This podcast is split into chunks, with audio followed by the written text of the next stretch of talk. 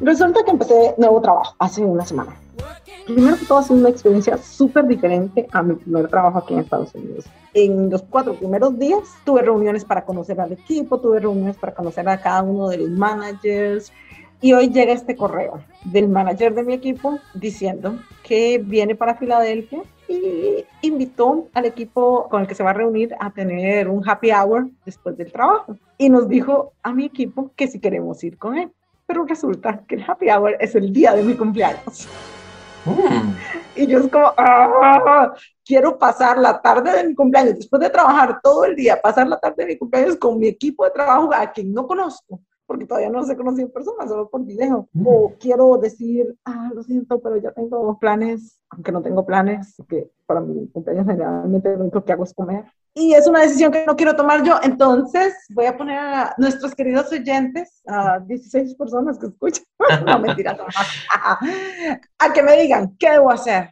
voy y celebro mi cumpleaños sin que ellos sepan, obviamente no los voy a decir, con mi nuevo equipo a quienes no conozco y son todos hombres, o me invento algo que hacer.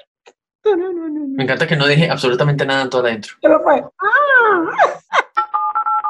Alto, de eso hablamos otro día.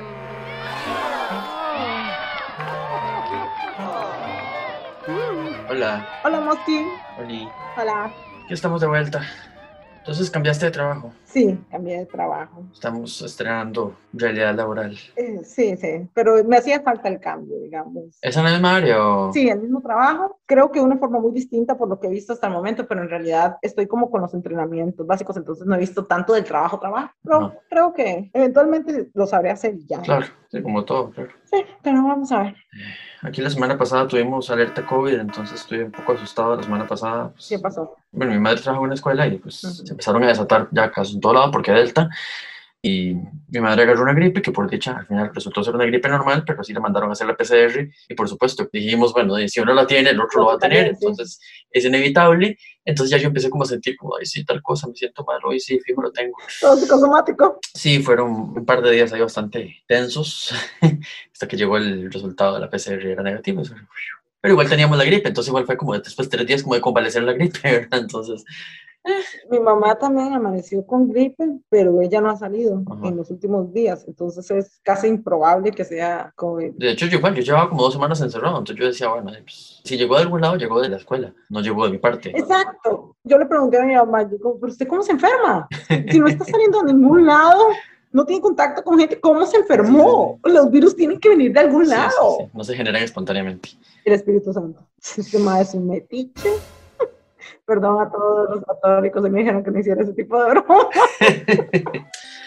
Ah, bueno, y antes de empezar también queremos agradecer, como siempre, eh, por las preguntas que hicimos en el capítulo anterior, que amablemente nos las han respondido. Y ya conocemos el origen del fetiche de los pies y por qué la gente le gusta los pies. Importante que este, Martín fue súper amable y nos contestó por mensajito privado. Gracias, Martín. Un poco explicarme por cuál es su perspectiva. Y quedamos en eso, ¿verdad? Esa es la forma en que él explica eso, pero no necesariamente es como todas las personas que tienen el fetiche lo explicarían. Claro. Y como todo, creo que es muy personal. Todo lo que tenga que ver con el ámbito íntimo es muy personal. Por supuesto. Pero es curioso, es curioso. Y la explicación que él me dio me pareció muy lógica.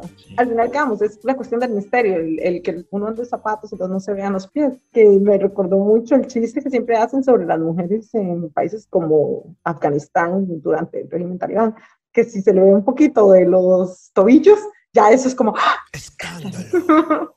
porque es finalmente lo que está cubierto, crea ese morbo o esa, ese misterio que se es develado de una forma sexual. Igual me hace mucha gracia pensarlo así, especialmente porque tiendo mucho a asociar la atracción con el acoso. Yo sé, suena feo, pero es porque finalmente no tiene nada que ver una cosa con la otra, mm. pero siempre nos dicen lo mismo. A mí en internet me han dicho un montón de veces que no me preocupe, que a mí no me van a acosar porque soy fea o que no me van a acosar porque soy gorda. Y yo, ya quisiera yo, o sea, de verdad, ya quisiera que por ser fea y gorda no me acosaran, porque entonces yo podría salir a la calle y saber que nadie me va a gritar cosas. pero no, incluso me pasó hoy. Y, de eso hablamos otro día. Pero bueno. Hoy va a ser de... ¿De qué hablamos hoy? Cualquier cosa. Ah, hoy vamos a hablar de algo muy curioso. Dale. ¿Cuál es el primer recuerdo que tienes? ¿Me está preguntando en serio? Trate de ir lo más atrás en su infancia y dime cuál es su primer recuerdo. Tengo uno que no sé a qué edad fue, y igual es como muy difuso, que estoy sentado en la mesa me imagino que me están dando de comer y estoy viendo unos vasos. Era una colección de vasos que había salido en esa época de las siete provincias de Costa Rica. Y cada provincia estaba representada como por un dibujito, una caricatura, como de lo más simbólico de cada provincia. Entonces, eh, por ejemplo, Limón era una, ¿cómo se llama? una planta de banano y Cartago era un saco papa, algo así, eran cosas así. Heredia eran unas flores, el Guanacaste era un árbol de Guanacaste, pero todos con carita, ¿verdad? Como caricaturescos. Eran unos vasos muy bonitos y yo recuerdo estar viendo los vasos según la versión oficial, es que yo quebré alguno de los vasos. No ah. recuerdo cuál fue, pero yo quebré uno de los vasos. No ese día, pero. Eventualmente. O sea, eventualmente. Y entonces, bueno, tengo ese recuerdo como muy difuso de estar viendo esos vasos. Pero como te digo, no sé a qué edad fue, no sé siempre lo decimos como en, en, la jerga popular, ¿verdad? Uno empieza a tener uso de razón a los 3, 4 años, ¿verdad? O generalmente la gente empieza a asociar ciertos recuerdos, bueno, sí, cuando yo tenía como 4 años yo recuerdo tal, tal cosa, tal otra. Sí, sí, he escuchado, no sé si crees, pero lo he escuchado. Sí, pues científicamente está comprobado que la edad a la que empezamos a tener ya recuerdos como más consolidados es justamente de ese periodo, Entre 3 y 4. La ciencia ya ha dicho 3 años, 4 meses, por ejemplo, hacemos como un promedio. Ajá aunque hay gente que desarrolla recuerdos a más temprana edad. Sí. Al año, dos años, ya hay gente que dice, bueno, si tengo este recuerdo como súper claro, súper vívido. El fenómeno en sí se le llama amnesia infantil. Y estuve ahí como indagando un poquito y hay un par de hipótesis. Bueno, uno porque el hipocampo, que es como la zona que eh, retiene ese tipo de informaciones, todavía no está como maduro y ya alcanza como su madurez a partir de esa edad. Y otra es porque se dice que al final muchas de las memorias están asociadas con lenguaje, ¿verdad? Palabras, sí. Entonces, que claramente no podemos retener memoria de cosas que pues, todavía no sabemos porque no, no, las podemos nombrar, todavía no tenemos las herramientas. Entonces, una vez que empezamos a tener las herramientas, ya empezamos a construir esos recuerdos como un poco más elaborados y son los que quedan ahí. Claro, tiene total sentido. Decía en un estudio que hay cosas que tal vez, por ejemplo, son más concretas, digamos, una bicicleta. El concepto de la bicicleta es como tal vez un poco más fácil de, de, elaborar desde un principio, o tal vez desde las primeras palabras que el niño aprende a, a lo mismo igual. Por ejemplo, se supone que las primeras palabras del niño son mamá y papá porque son como las realidades más inmediatas. Cercanas, exactamente, y la conexión más cercana que tiene el niño en ese momento. Entonces la va a decir y por supuesto tal vez los primeros recuerdos tengan que ver con esa realidad. Entonces va a recordar eso, mi mamá me daba tal cosa, mi mamá me bañaba o me sacaban a pasear o así. Porque hay una conexión, porque ya puedo, ya esta persona ya la tengo no solo delimitada como concretamente o espacial, visualmente, sino que además ya le puedo nombrar como mamá o como papá o como hermano, como familia o como lo que sea, o al gato o al perro o la bicicleta. En cambio las emociones que se van aprendiendo, o por lo menos el nombre los vas aprendiendo, las emociones más elaboradas también, pero no solo la risa o la, entonces decía que, por ejemplo, no sé, el desagrado, que algo no te guste, ya lo empezás a elaborar como a partir de los cinco años, mm. porque ya es un concepto más complejo. Entonces, claro, puede ser que desde chiquitito, desde que estabas bebé, no te guste algo, pero ya el concepto de que algo de verdad, tener que hacer recuerdo, esto no me gustaba, o todo el rechazo hacia esta y esta experiencia, pero es más, es más allá. Ah, muy interesante. Ahora que hablo de desagrado, tengo un recuerdo de algo que me, a ver, no sé si me desagradaba o me daba miedo, no sé. Y lo dije también en el episodio de los miedos, cuando hablamos de los payasos, que yo decía que me daba un poco miedo las mascaradas. Sí. Por el hecho de que eran como muy grandes y cabezones y eso. No sé si recordás la marca Biggie, era como de pastas y la bebida, así, ajá, todo eso. Y que la mascota, bueno, que su, su símbolo era un chino, un chinito. Ajá. Y entonces la botarga del chinito. Bien estereotipado, por cierto. Por supuesto, claro. Y entonces la botarga del chinito era así, ¿verdad? Cuerpito normal con una cabeza gigante, porque era súper caricaturesco, ¿verdad? Y una vez estaba el chinito y a mí me aterró el chinito, entonces bueno, hubo una foto en algún momento en mi casa donde estaba el chino y yo estaba llorando. Y a mí me contaban que a mí el chino me daba miedo. Entonces yo no sé si de verdad yo recuerdo porque es otra hipótesis que leí, que hay recuerdos que los construimos a partir de lo que nos dijeron, y no necesariamente porque lo recordemos, pero tantas veces nos contaron la historia y tal vez vimos ciertas cosas en una foto o así, que entonces ya recreamos esa memoria y decimos, ay, yo me acuerdo cuando el chino me daba miedo. Y yo digo que sí, yo creo que, o sea, yo siento que recuerdo estar llorando atacado por el chino, pero ahora no sé si fue porque me lo contaron o porque lo vi en la foto o porque de verdad me acuerdo. No crean que Mosco le sigue teniendo miedo a los chinos. No, no, no, era ese porque era una botarga, porque era una máscara. Una caricatura. Exacto. Más que nada. Y porque como la cabeza era tan grande y yo era tan chiquitito, pensaba que me iba a caer encima y me iba a aplastar la cabeza. A mí me pasa que mi papá se fue de mi casa cuando yo tenía 5 o 6 años, por ahí, entre 5 y 6 años. Ajá. Entonces, Entonces sí tenés el recuerdo. Sí, yo el recuerdo de mi papá yéndose está como tatuado en mi memoria, digamos. Pero los recuerdos que yo tengo antes con él viviendo en la casa, no puedo saber qué edad tenía yo cuando eso pasó. Nada más siempre digo como entre 3 y 5. porque yo sé que mi papá estaba en la casa. Sí, sí, es un periodo ahí como vago. Exacto. Entonces, yo recuerdo perfectamente un regalo de Navidad. Yo creo que ese es probablemente mi recuerdo más temprano porque yo quería demasiado la casa de Barbie. Yo moría por la casa de Barbie desde chiquitita. y recuerdo que abrí mi regalo emocionadísima porque era una caja grande y yo decía, es la casa de Barbie. que podría tener tal vez unos cuatro años. Y no era la casa de Barbie. Entonces recuerdo la decepción y la traición y el engaño. no haber recibido la casa. Ya era una emoción concreta, ya la tenías Por ahí. cierto, nunca, nunca me dieron la casa. Si hay algo en lo que era especialista, mi papá era en darme lo que quería a veces y negarme lo que quería muchas otras veces. Suele pasar. Luego tengo así como clarísimo un recuerdo que yo creo que estaba aún más pequeñita, también con mi papá. Yo tengo muy pocos recuerdos de pequeña con mi papá por lo mismo, ¿verdad? Pero recuerdo que estaba en la cocina de mi casa, que por cierto es un pasillo, Mosco conoce, la cocina es súper incómoda, y tenía todos mis juguetes regados en el piso de la cocina. O sea, no se podía caminar. Y mi papá me estaba diciendo que limpiara, o sea, que juntara los juguetes. Y yo le decía, no. Y él me decía, junta los juguetes. Yo no quiero. Rebelde sin causa de niña. Y entonces el hombre agarró mis manitas y empezó a juntar los juguetes usando mis manos. Obviamente él era el que estaba juntando los juguetes, pero me estaba forzando a mí a juntar los juguetes. Ah. Yo recuerdo que yo ponía las manos piezas extendidas lo más que podía, en total rebeldía, porque yo no quería juntar los juguetes.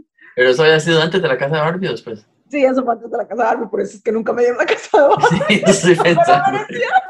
No, es que dije, hay dos posibilidades. O no te dio la casa de Barbie por eso, o vos no querías recoger porque no te había dado la casa de Barbie. No, no, la casa de Barbie vino después. Pero, pero sí, yo tenía las manos súper extendidas y yo recuerdo que yo gritaba y gritaba, ¡no quiero! Y mi papá, uno por uno, juguetito por juguetito, metiéndolos en una caja. Y resulta, no solo porque mi papá no vivió con nosotros, sino porque él no era ese tipo de papá. A mí, mi papá nunca me pegó, nunca, ni siquiera me amenazó con pegarme, ni nada de eso. Entonces, para mí ese es mi recuerdo más traumático de interacción con mi papá. Lo más agresivo que me pasó con mi papá fue eso. No es nada en comparación con lo que mucha gente vivió, ¿verdad? Claro. Por dicha, tuve la suerte de que esa fue mi... La, la forma de ver a mi papá más agresivo fue porque estaba obligándome a juntar mis juguetes Sí, sí, sí. y yo siendo una completa reverenda malcriada. Porque eso sí es una malcriada. una mala crianza. Ay, yo odiaba eso cuando insolente malcriado. Esas dos palabras juntas. No, pero- y no me gustaba comer tampoco de pequeñita. Uh, Entonces, era un dolor. era, sí, era súper difícil que yo comiese. Ay, ahora estoy regorda. In your face. No, lo curioso es que más bien al contrario, yo era un niño muy gordo. ¿Cierto? Yo no sé de dónde, eh, eh, supongo que era por comer porquerías o así, porque yo para comer, comer era un dolor. Yo no comía nada, nada. Y yo recuerdo que mi papá se sentaba, ¿verdad? Como típica familia latina patriarcal, de jefe de mesa, El papá a la cabeza. y mi mamá se sentaban al lado y a mí me ponían del otro lado. En este tiempo estaba muy pequeñita porque mi hermano todavía no estaba. Mi hermano es dos años y medio menor que yo. O sea, vamos aún más hacia atrás. No, pero ya, yo creo que probablemente ya había nacido. Lo que pasa es que era un bebé, entonces no está animado en mi memoria. Claro. Yo no lo recuerdo, Sí, sí, pero sí, probablemente ahí andaba. Estaba sentado en su sillita de Mickey Mouse. Y mi papá, para motivarme a comer, tenía un esqueleto de juguete, pero era un esqueleto que cada huesito se movía por separado, o sea, estaba, era un- era una pieza de arte en realidad, yo lo recuerdo como odio, pero estaba muy bien hecho. Y entonces, siempre que yo me ponía rebelde, que no quería comer, que no quería comer, y mi mamá era como el avioncito, y yo "Mm", cerraba la boca durísimo para que no entrara el avioncito al aeropuerto. Qué niña tan rebelde. Entonces mi papá sacaba el esqueleto y empezaba, así te vas a poner, así te vas a poner. Y yo lloraba y lloraba y lloraba, porque me iba a poner como un esqueleto. Y el desgraciado señor llegaba y lo colgaba enfrente en la puerta de la entrada de la casa, que me quedaba directo, y no me dejaban moverme hasta que comiera, viendo al esqueleto. Yo recuerdo ese esqueleto incluso cuando ya yo tenía como 10 años, que mi papá lo seguía teniendo en su oficina. Y cada vez que yo llegaba a la oficina, mi papá lo veía, era como, este esqueleto es mi enemigo. o sea, ya yo tenía sentimientos hacia el esqueleto. Claro. Pero bueno, todo esto para decir que hoy vamos a hablar de los recuerdos, de la memoria y de las primeras veces, porque resulta que psicológicamente las primeras veces son unos de esos recuerdos que se quedan en la memoria de uno. Yo lo llamo la ruptura del protocolo, pero en realidad sí tiene una razón psicológica y es porque son los eventos que forman las impresiones que tenemos de ese evento en las siguientes veces que se repitan. Esa es mi cuestión con el tema de las primeras veces. Primero que todo, tengo que hacer una queja muy formal. Estoy muy indignado porque casi nadie nos respondió la encuesta y estoy muy triste. Ah, sí. Segundo, personalmente también me costó mucho recordar primeras veces de nada, o sea, yo, yo no me acuerdo de nada, pero eso vamos a hablar más adelante, porque estoy viejo, no mentira. Pero lo que me puse a reflexionar a raíz de eso, y ahorita que lo decís, es que una primera vez sea relevante o que un recuerdo de primera vez valga la pena recordarlo como una primera vez, debe implicar que sea un evento que se repita más veces, ¿no? Para que de verdad sea una primera vez, porque si es una cosa que fue única y no se volvió a repetir, ¿qué? No es primera vez, es única vez. Sí, pero también es primera vez. Y usted no sabe si se va a volver a repetir. Sí, pero... Pero sí queda como ese evento de formación, digamos. O sea, queda en su memoria grabada como ese momento que de ahí en adelante las expectativas van a hacer que sea similar al menos. Eso es lo que dice la psicología, que las primeras veces son la formación de la primera impresión y de la impresión que se va a repetir en el futuro. Todos sabemos racionalmente que no va a ser igual, porque nada es igual dos veces, pero sí esperamos que exista eso, esa similitud. Bueno, prosiga. No estoy muy convencido con la ciencia en este caso, pero no, no. continuemos. Ah, bueno, es lo que dice la psicología. que nada más repito como ahorita. Sí, es que no sé, por ejemplo, a ver, estoy pensando en algo así como muy concreto.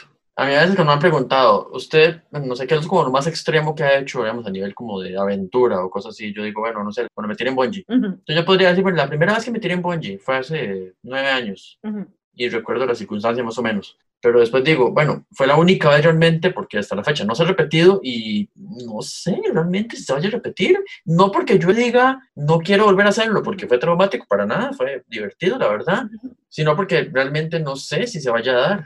Entonces algo como que yo digo, si pasa tanto tiempo y yo tal vez ya no tengo tan vívida la, esa sensación y eso, la segunda vez va a volver a ser la primera, ¿no? No.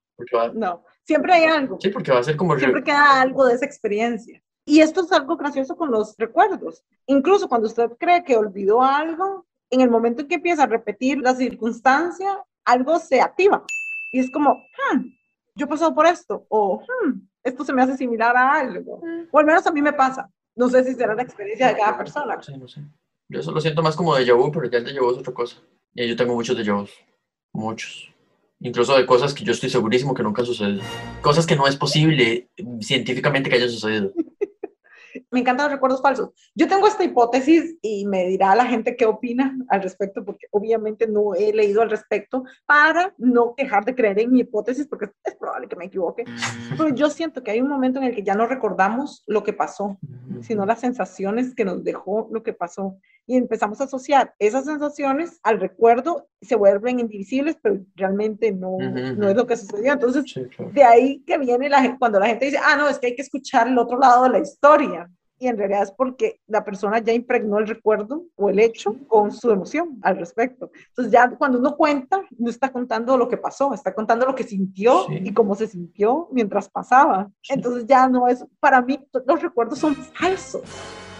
Bueno, de hecho también sí hay, bueno, aparte de esa hipótesis que estaba de la de esa primera infancia, sobre todo que no recordamos, eh, sí, sí, tiene sentido que exista en serio una construcción distinta. estoy pensando si puedo transportar eso a, mí, a algún recuerdo que tenga yo y, no sé, creo que estoy llegando a la conclusión de que yo no tengo emociones, entonces... no es cierto, por supuesto que tengo emociones. Sí, porque no sé, yo, yo, yo, yo, yo, es que, por ejemplo, como te digo, muy pocas personas nos contestaron la encuesta, pero una de las respuestas que me llegó la respuesta fue muy escueta, simplemente fue, ay, recuerdo mi primer beso. Y yo me puse a pensar, qué curioso que la gente tenga tanto eso, uy, el primer beso, la primera relación íntima o lo que sea, como algo muy especial o como algo muy así. Yo no recuerdo eso. Y me decía la persona, ¿cómo no va a recordar eso? yo, no, yo no recuerdo eso. Y básicamente lo que me he puesto a ver es que, bueno, uno, que yo tengo memoria selectiva. Creo que todos. Y hay muchísimas cosas, pero sí, muchísimas cosas que yo he decidido, ya sea porque no son relevantes o porque no son saludables incluso, yo decido conscientemente, no, esto no vale la pena guardarlo. Y no lo guardo. Y simple. Es posible y lo recomiendo ampliamente. Y hablando de cosas que recomiendo ampliamente, búscanos en todas las plataformas: Instagram, Facebook, Spotify, Google Podcast, Breaker, Apple Podcast. Como de eso hablamos otro día. Oh, baby ahorita como te digo, cuando hicimos este ejercicio que dijimos, bueno, recordemos primeras veces para hablar de eso, yo decía, yo, yo, no recuerdo nada, no tengo como recuerdos como muy así, que yo diga, uy, sí, es que recuerdo muy especialmente tal cosa, ¿no? ¿Recuerdo el primer día de la U? No. No recuerdo el primer día de la U. ¿no? Yo recuerdo hasta la noche. No recuerdo el primer día de escuela, no recuerdo el primer día de colegio, no recuerdo el primer día de esas cosas porque no fueron cosas especiales para mí. No, pero no me fui tan atrás porque fue hace mucho, digamos. No, pero, mucha gente sí, para mucha gente ha sido como el primer día de la escuela, es la cosa más linda que me ha pasado, mis maestros, no sé qué. Para mí no. Entonces yo no sé si es eso, que más bien al contrario, tal vez si me despertaron tanta emoción y emoción en el sentido negativo Ujú. que decidí bloquearlas. Puede ser. Creo que existen las dos posibilidades, ¿verdad? Primero, que no haya sido tan relevante o Ujú. que usted no lo haya procesado como algo relevante, porque Ujú. sí, sí es relevante ir a la escuela por primera vez.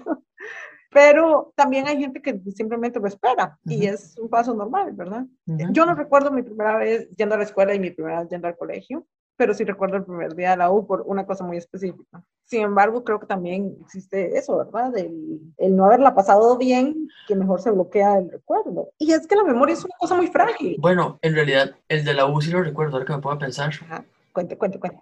Lo único que recuerdo fue que llegué tarde para variar. y era a las 7 de la mañana, a ver, estaba como justificado llegar tarde porque era demasiado temprano. Mía también. Recuerdo que mi primera clase fue Humanidades y que era seminario participativo, entonces era una aula de 90 personas. Ajá. Entonces que eso me impactó un poco, llegar a ver una aula tan llena y eso, como llegar tarde, entonces ya entrar y ver la, la clase ya había empezado y la aula tan llena y que no había espacio donde sentarse, yo como, ah, Sí. sí, yo- Oh no. Pero fuera de ahí no fue como, no sé, no. ¿Cómo, ¿Cómo cree usted? Nos vamos a poner en clase de psicología. Stop it. Get some help. ¿Cómo cree usted que esa experiencia impactó su experiencia universitaria en general? Al menos ese año o ese semestre. ¿Cómo? Sí, o sea, siente que no lo afectó para nada esa primera impresión, porque esa es la primera impresión que usted tuvo de la U. Es que tengo una situación, yo no sé si esto también me influyó. Ajá. Yo salí de colegio técnico. Yo creo que el golpe es mucho más fuerte para la gente que sale de colegios Ah. académicos y entra a la universidad. Como que el colegio técnico al final, la dinámica Bueno, de estar ya aprendiendo un oficio, de aprender otras cosas que más allá de la oferta académica como regular del colegio.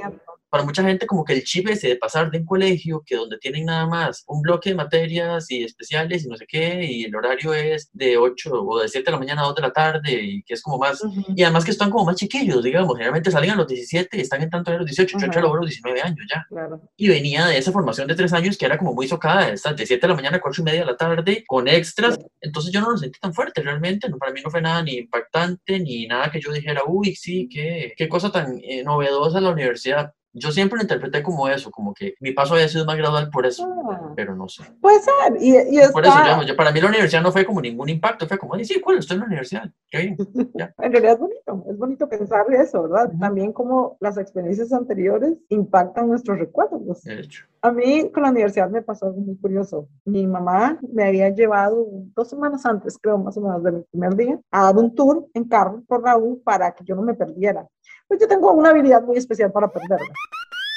Ah, bueno, esa fue otra cosa. Por ejemplo, mi hermana había entrado el año anterior Ajá. y mi hermana también me dijo mucho eso. Vea, la universidad es grande y esto y aquí para que no se pierda. Y yo al contrario, más bien yo como que me ubico muy fácilmente. Entonces, más bien mi hermana creo que tanto me advirtió antes que ya yo como que iba mentalizado que la cosa iba a ser grande y complicada, pero a la vez no se me hizo ni tan grande ni tan complicada. Creo que eso sí tiene más que ver, ¿ves? El hecho de que lo iban preparando, porque para mí sí fue como una sorpresa. Ajá. Pero recuerdo que, y este es uno de mis recuerdos favoritos, yo tengo recuerdos favoritos.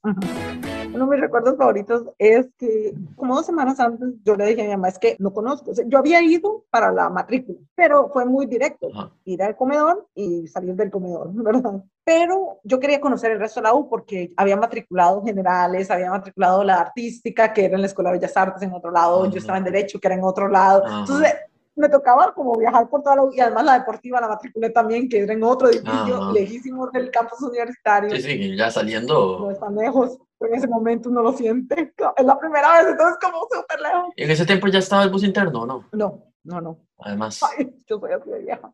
Entonces, mi mamá me lleva a hacer este tour y en lo que vamos llegando a la universidad, está esta chica, toda vestida de negro. O sea, yo soy una niña de 17 años que no había salido de Cartago. Y está esta chica toda vestida de negro, con pelo verde, Uh, piercing, solo sentada leyendo un libro en medio de una piedra cuadrada gigante que hay en, en la entrada de la universidad. La sensación que eso me provocó nunca la voy a olvidar. Yo la vi, yo dije, yo quiero estar aquí. Este es el lugar para mí. wow. O sea, yo vi a la persona más extraña que había visto en mi vida y yo dije, esto es, este es el lugar para mí. La siento como una revelación así como tipo mago de Oz, así como estoy encontrando mis pares, estoy encontrando mi lugar, estoy encontrando mi propio ser. Ah, totalmente. Porque en el colegio yo tuve yo nunca he sido la persona más simpática del mundo. Esto es mucho esfuerzo de mi parte. Entonces en el colegio no solo no era popular, sino que me llevaba bastante mal con mis compañeros. Yo siempre era como la extraña y mientras todos ellos querían irse de fiesta, yo era como, nada que ver, eso no es lo mío. Y hice el esfuerzo y cada vez que yo participé de una de esas actividades, era como perderme a mí misma un poquito. Entonces, en realidad, el colegio para mí lo sufrí de otra forma, porque no me metía con nadie y nadie se metía conmigo un poco ahí, pero no me gustaba, no era mi gente. Pero esa muchacha fue como, aquí es donde pertenezco. y a estas alturas de la vida todavía yo siento que la ciudad es mi lugar. Bonito. Y luego para el primer día de clases, la noche anterior yo estaba tan emocionada por entrar que yo relajadísima, como esto es lo mío, bla, bla, bla, ¿verdad? Mm. Y estaba hablando con mi prima, que no pudo entrar ese año, mi prima se graduó conmigo, pero entró hasta el siguiente año al lado. Y ella estaba emocionada conmigo, pero me decía que estaba nerviosa por mí. Y yo como yo no estoy nerviosa, yo sé que voy al lugar en cada al siguiente día mi mamá me llevó, yo también entraba a las 7 de la mañana a Humanidades, Mm. mi mamá me llevó en el carro para que yo no me perdiera y llegamos 20 minutos antes. O sea, a las 6.40 estábamos ahí enfrente del edificio. Y en lo que yo vi el edificio y a la gente empezar a llegar y entrar, me empezó un dolor de estómago. Todos los nervios se vinieron de golpe. Entonces también lo recuerdo. Por eso. Porque yo no estaba nerviosa y de repente, ¡boom! Estoy demasiado nerviosa y no solo eso, tengo dolor de estómago. Entonces me acosté en el asiento trasero y yo estoy muriendo. Eso es otra cosa que ahora que lo mencionas. Por ejemplo, eso de los primeros días de clases, mucha gente, sobre todo vamos, estamos hablando de escuela y colegio, pero ahora que lo decís, incluso en la universidad, tienen ese recuerdo asociado de que los llevan o los acompañan, los van a dejar. Ajá. A mí solo me fueron a dejar a la escuela, porque, porque estaba muy chiquito, ¿verdad? Y recuerdo, bueno, no sé si era en el kinder, en la escuela más bien, que cuando dejan al chiquito, el chiquito se pone a llorar, no sé qué, porque, ay, porque se separa de la mamá, no sé qué. yo no lloré. Sí, yo tampoco. A pesar de que yo lloraba por todo, yo lloraba por cualquier cosa, pero no lloré porque me dejaron solo en la escuela. Dice mi mamá que yo estaba feliz. Como que en ese sentido yo, yo estaba como muy ubicado, como Ajá. que seguramente mi mamá me explicó muy bien como vea, o sea, no es como que lo esté abandonando ni nada, sino que simplemente tiene que ir a la escuela, tiene que ir, y ahí se va a quedar y luego yo vengo por usted más tarde. Y yo como que lo entendí, yo dije, bueno, sí, estoy en la escuela, pero yo no lloré por eso, yo no sentí como, ¿qué, qué es esto? Qué raro, y no.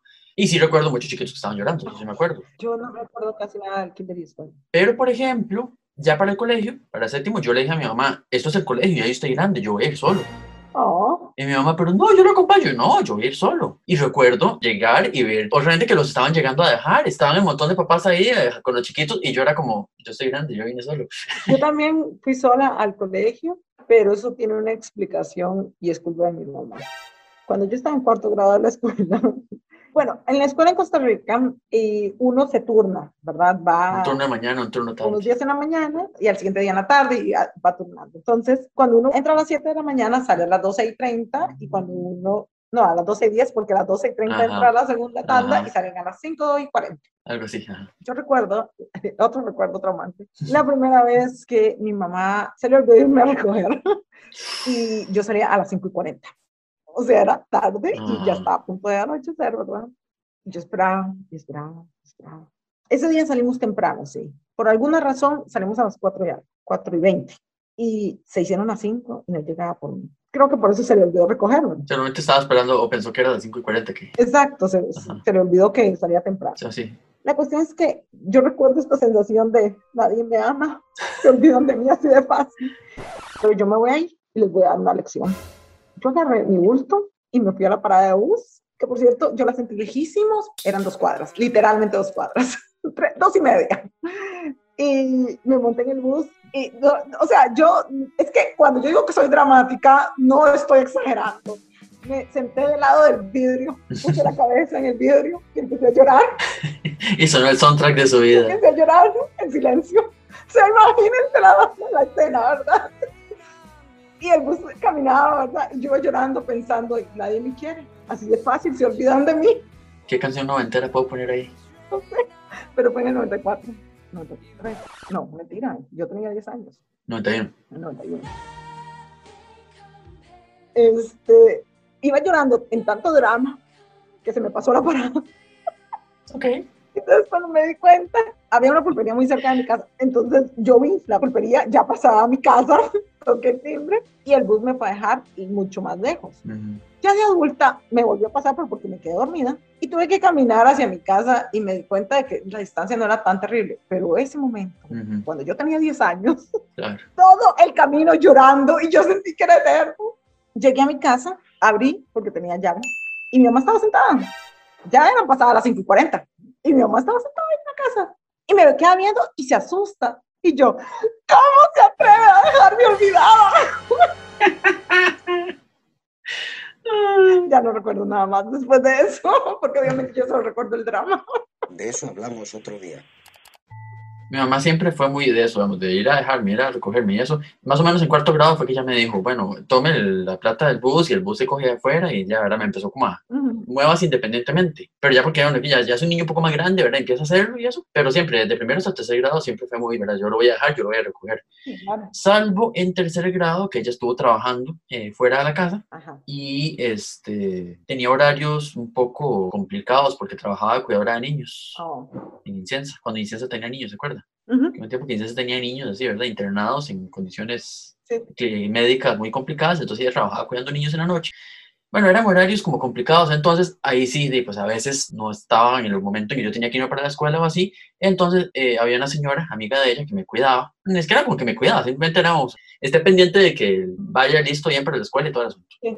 Y pasó un par de veces, de no sé, un día, por ejemplo, me fui sin faja, Ajá. que mi mamá siempre fue muy cuidadosa de que el niño lleve todo el uniforme completo, ¿verdad? Y que mi mamá, el discurso además, bueno, lo que ella siempre decía era, si usted va mal presentado o si usted no lleva las cosas, no le van a echar la culpa a usted, le van a echar la culpa a uno. Ujú. Porque ¿cómo la mamá? ¿Qué, ¿Dónde está la mamá de ese chiquito que lo manda así? Pero bueno, claramente ahí era yo el que ya no sabía cómo vestir. O sea, no sé, yo, yo- estaba fuera de control, ¿verdad? Entonces a mí se me olvidaba. Entonces un día me iba sin faja. Un día me fui sin, sin bulto, sin cuaderno. No, no sé qué fue el asunto, ¿verdad? Llegué sin nada a la escuela, no sé. Otro día, por ejemplo, salí al patio, me cerró la puerta, me quedé afuera, encerrado en el patio. Me empezaron a pasar cosas así. Eso nos ha pasado. Entonces la señora cada rato llamaba a mi mamá, como es que el chiquito se quedó encerrado en el patio, es que el chiquito no sé qué le pasó a esto, es que el chiquito esto y lo otro. Entonces al final, tarde o temprano, mi mamá tuvo que renunciar al trabajo porque era como, el chiquito no, el chiquito no, está fuera de control, el chiquito no sabe cuidarse solo. No. Pero sí, sí. Pero eso como de que no llegara a recogerme, por ejemplo, eso nunca pasó. Ah, a mí no, esa no fue la única vez que me pasó. Sí, sí, sí. Pero eso hizo que dos días después yo le dijera a mi mamá, ya no necesito que vaya a recogerme, yo me puedo venir sola. Ya sé el camino. Sí, sí, totalmente independiente a los 10 años, porque como se habían olvidado de mí, yo ya había demostrado que podía sola. Ya les digo, es que el drama, el drama es lo mío. Bueno, lo otro que tengo que agregar ahora que dije que a los 10 años me decían, coja el bus y váyase, el bus se coge afuera de mi casa. Sí, sí, yo recuerdo eso. Y además es como una urbanización como cerrada, o sea, por- no es como tu caso, por ejemplo, que tu casa está sobre una carretera nacional.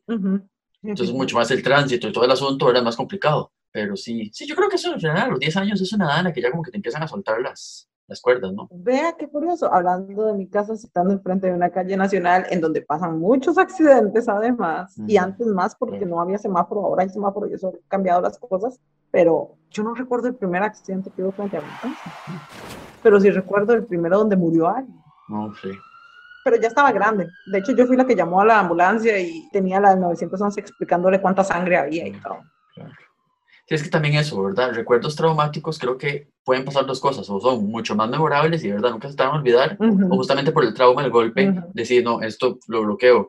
La primera vez que estuve como un accidente fue la buceta escolar, cuando estaba en sexto grado. En ese momento estaba en una escuela en San José, entonces este, había una buceta que nos iba recogiendo todos los carajillos y la escuela en la sabana. Y entonces el bus, la última parada que hacía, bueno, el último semáforo que hacía era el de la Nissan. Ajá. Es un cruce, para los que no son de acá de Costa Rica, donde empieza una de las principales autopistas nacionales, Ajá. que es la General Cañas. Sí, ese es un cruce feo. Y además se cruza con una, pues, una calle que es como de las principales de San José, entonces es un cruce muy, muy, muy transitado. Son demasiados carriles por todos lados y es de cuatro, Ajá. y es de cuatro entradas. Correcto. Entonces, bueno, ahí estaba el señor de la buseta haciendo el alto del semáforo. Cuando se pone el semáforo en verde, el señor arranca y justo cuando arranca se le mete un indigente. O sea, el indigente se le tiró a la, a la buseta. No. Entonces, obviamente, pegamos el frenazo y eh, nos asomamos los carajillos por la ventana, vimos sangre, vimos una cabeza ahí, y entonces ya verá todo el mundo así gritos y lloraban y todo el asunto. Yo no, posiblemente lloré también, no recuerdo, la verdad. Yo creo que más bien como que me quedé en shock, shock. nada más. Estábamos muy cerca, ya faltaban tal vez como unas 400 metros para llegar a la escuela, entonces pues, sí, nos bajaron de la buseta nos llevaron caminando, un rato que faltaba, pero sí, era un caos. Los llevaron a la escuela, como si nada. Pues, Pues yo hubiera, bueno, sí, los tenían que poner en un lugar seguro. sí, sí, en realidad. Pero yo en ese momento hubiera llamado inmediatamente a los papás de todos diciéndoles, hoy no hay clases para este grupo. Es que Fernando era un grupo en particular, era una buseta que llevaba gente de todos los niveles. Que, Claro, es, uh, qué complicado. Entonces lo que hicieron fue exactamente llevarnos a la escuela y en la escuela calmarnos y hacer, ¿verdad? Todo. Sí, por imagen. Al final eh, creo que no murió el, el señor. No, no, no, no pasó a más, pero sí, pues fue el susto horrible. Entonces yo creo que esas cosas como traumáticas, por ejemplo, el primer asalto, creo que también es como muy difícil de olvidar. Sobre todo aquí en Latinoamérica que tanto nos asaltan. A mí no me han asaltado por dicha y no con wood, Wow. pero sí me han arrebatado cosas. De Ujú. que mm, lo empujan a uno, le arrancan. Ujú. me- tenía como una cadenita de oro. Bueno, eso es una forma de asalto. Eh, De hecho, el, el tipo penal se llama arrebato, Mm, o se llamaba arrebato en esa época. mira, Yo tenía 16 años cuando me pasó. wow. Lo curioso Ella es que el arrebata, que bata, me- bata, bata, bla, bla. ¿Ah? Me acordé de esa canción, ella se arrebatada. Se arrebataba, ta, ta, ta. Ay, qué horror. Ay, qué malo. Pero, pero sí, el tipo me empujó y de una vez me puso la mano en el pecho y me arrancó la... Tenía una cadenita de oro y otro par que eran de, de fantasía. Yo andaba con las cadenas por fuera ahí como, ya sabes. Bling, bling. Y es que eran los noventas, en los noventas se acostumbraba a eso, 90. a mostrar la, la joyería, la, Sí. la bisutería. Iba camino hacia la nutricionista, también lo recuerdo, fue por, la, por las ruinas. Y yo inmediatamente puse la mano en el pecho. Cuando yo sentí la mano del ma en el pecho, yo de una vez también puse la mano, entonces la cadena de oro se me quedó enredada en los dedos y él se llevó las de fantasía.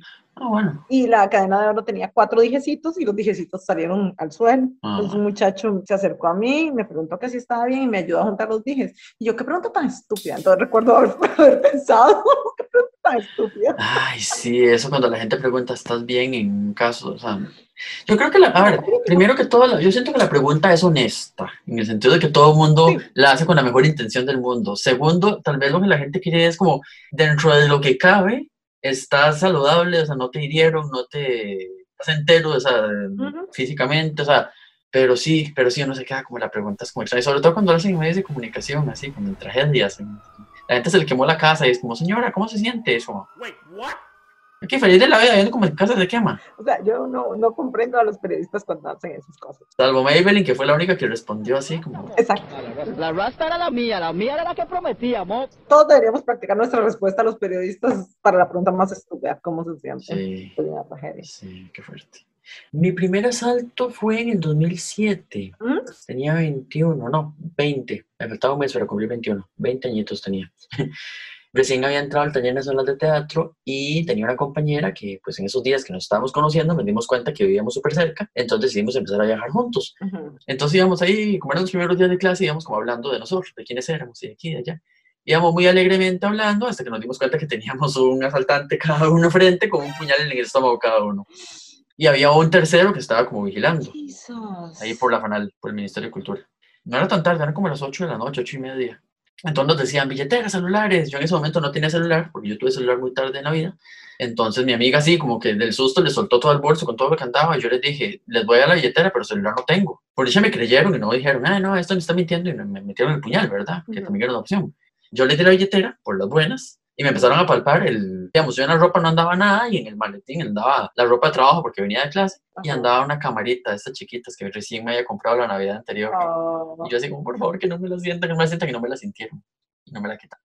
Uh, Lo único que me quitaron fue la billetera y un gorrito que andaba, que era muy bonito también. y yo. bueno, pero Pero sí, por suerte nunca ha sido un asalto violento ni nada así, pero, pero sí, pues es una virginidad que te quitan. Sí, puña, es que eso es- eh, yo creo que los asaltos son recuerdos, todo ese tipo de recuerdos, ¿verdad? Donde hay una violencia ejercida sobre uno, son de esos que no se borran. Claro. Eh, insisto, yo creo que están también un poco procesados a través de los recuerdos de temor, del, del shock, la impresión, etcétera, pero aún así son, son cosas como, se recuerda cosas muy fielmente. Por ejemplo, la sensación del cuchillo en su piel. Eh, yo asumo que esos son... No, No, no, vieras que la sensación no, simplemente el verlo, sí. Ok. La sensación no. Pero sí lo tenían, sí lo estaban tocando con él, ¿o no? No recuerdo, eso, eso sí no recuerdo. Porque también puedes que no. O sea, yo como te digo, yo tengo nada más la impresión esto como de venir hablando con ella y verlo de frente Ujú. y volver a ver y tener el cuchillo apuntándome, pero no recuerdo si de verdad me estaba tocando, Ujú. si nada me estaba apuntando muy cerca. Ok, exacto. O sea, es muy vago al final el recuerdo. Ujú. Es como, yo no sé también por el trauma o porque, como te digo, yo tengo memoria selectiva y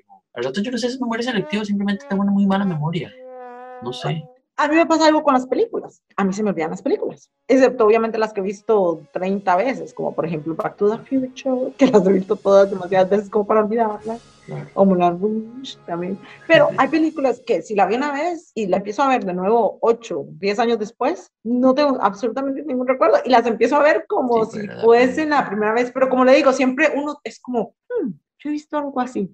Mi hermano al revés tiene la mejor memoria para películas y para series. O sea, él recuerda cada detalle, recuerda al actor, recuerda cosas que Ah. no son normales que uno recuerda. O Es como la gente, por ejemplo, que se sabe de memoria escenas de Los Simpsons o escenas de tal serie o tal otra que es Ajá. muy famosa, pero te las recita y tal vez puede ser que las hayan visto mil veces, puede que las hayan visto una vez, pero de verdad se las aprenden y te saben ubicar si esto fue tal, tal, tal. Sí. Sí, no, yo para eso tampoco. Entonces, cuando yo empiezo a ver una película y tengo esa sensación de que ya la he visto, o de que he visto algo similar, y hay muchas películas que tienen la misma trama, entonces yo asumo siempre, ah, es porque tiene la misma trama que alguna otra que ya he visto. Sí, sí, sí, también, claro. Y entonces me vuelvo a donde mi hermano. Toto, yo ya vi esta película y él sí. entonces, mi hermano es súper picky para comer, no es súper picky para comer, pero tiene muchas cosas que no le gustan, digamos, no le gusta la canela, no le gusta el coco, no le gusta la miel. Ahora creo que come más miel que antes, pero como no le gustan estas cosas específicas, yo soy muy buena cocinando, entonces sé los ingredientes que tienen las cosas. Entonces, nosotros tenemos un acuerdo en la vida. Es tácito, pero es tácito. Él me dice cuáles películas ya vi y yo le digo cuáles comidas no comer. Buen negocio. De eso hablamos otro día. Bueno, tengo una historia buenísima, un recuerdo genial, la primera vez que vi un pleito en un bus, pero no se los voy a contar hoy, De eso hablamos otro día. pero ahora vamos a los comentarios que nos dejaron. A mí solo me contestó una persona la encuestita de, yo hice la pregunta de cuál es la primera vez que más recuerdan o cuál primera vez les gustaría poder repetir y ella contestó esa pregunta y me parece una respuesta lindísima. Me dijo que le gustaría poder volver a sentir por primera vez los golpecitos en el estómago de la bebé. Oh, las pataditas o los golpecitos de claro, pues que eso es súper concreta, además. Yo, como no tengo hijos, pues no puedo saber lo que eso significa, pero me parece que debe ser una sensación tan bonita cuando el bebé es deseado saber que Claro. ahí está, Claro, ahí está claro. viva. Ese es su... Sí, para la mayoría de la gente que es madre, bueno, mi madre siempre me dice, es que esa experiencia es inolvidable, irrepetible, y cada sensación de esas es un momento especial y único. Yo, yo puedo ver Y la mamá siempre le dicen a uno, es que usted tendría que sentir, usted tendría que Ujú. tener un hijo para saber, y es como, no, no, en mi caso no va a pasar. No, no es biológicamente posible. No, no, no, no, pero digo, pero además no voy a tener hijos, entonces tampoco voy a sentir ninguna ilusión con hijos de ninguna manera. Ah, de ninguna forma. Exacto. Ah, yo puedo ver cómo mi mamá recuerda el embarazo mío. Suena muy raro decirlo así. Este, Con mucho cariño. Cuando mi mamá habla del embarazo, se nota que hay una ilusión, pero yo no sé ningún detalle de mi, del embarazo, de mi embarazo, ¿no? No puedo, no puedo hablar del embarazo de mi mamá conmigo.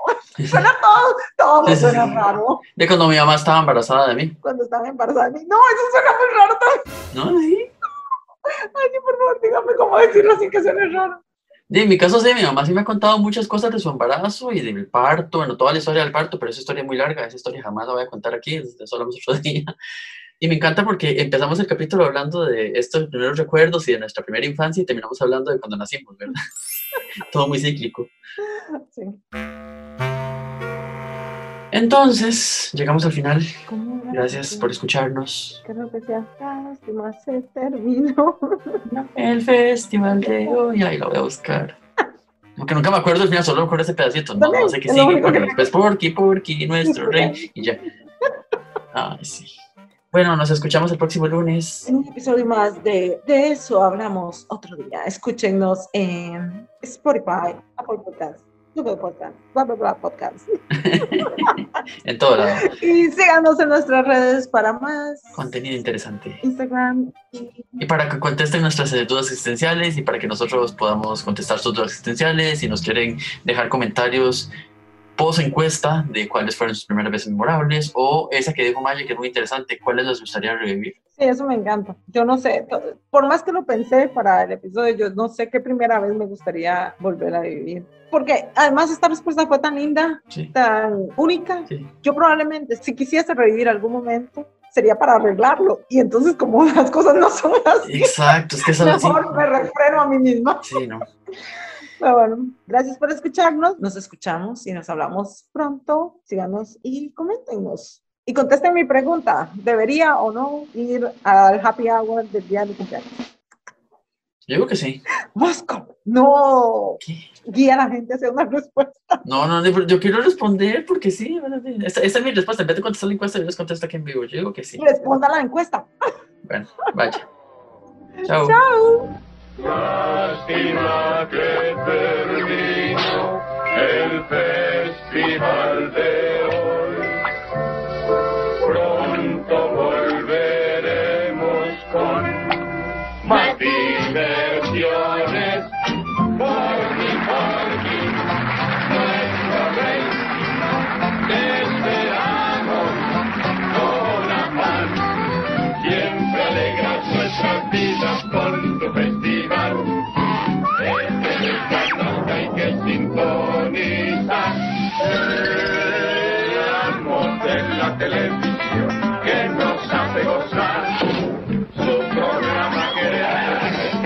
Su programa que ¿Se refiere al de Porky? Pues sí, señor.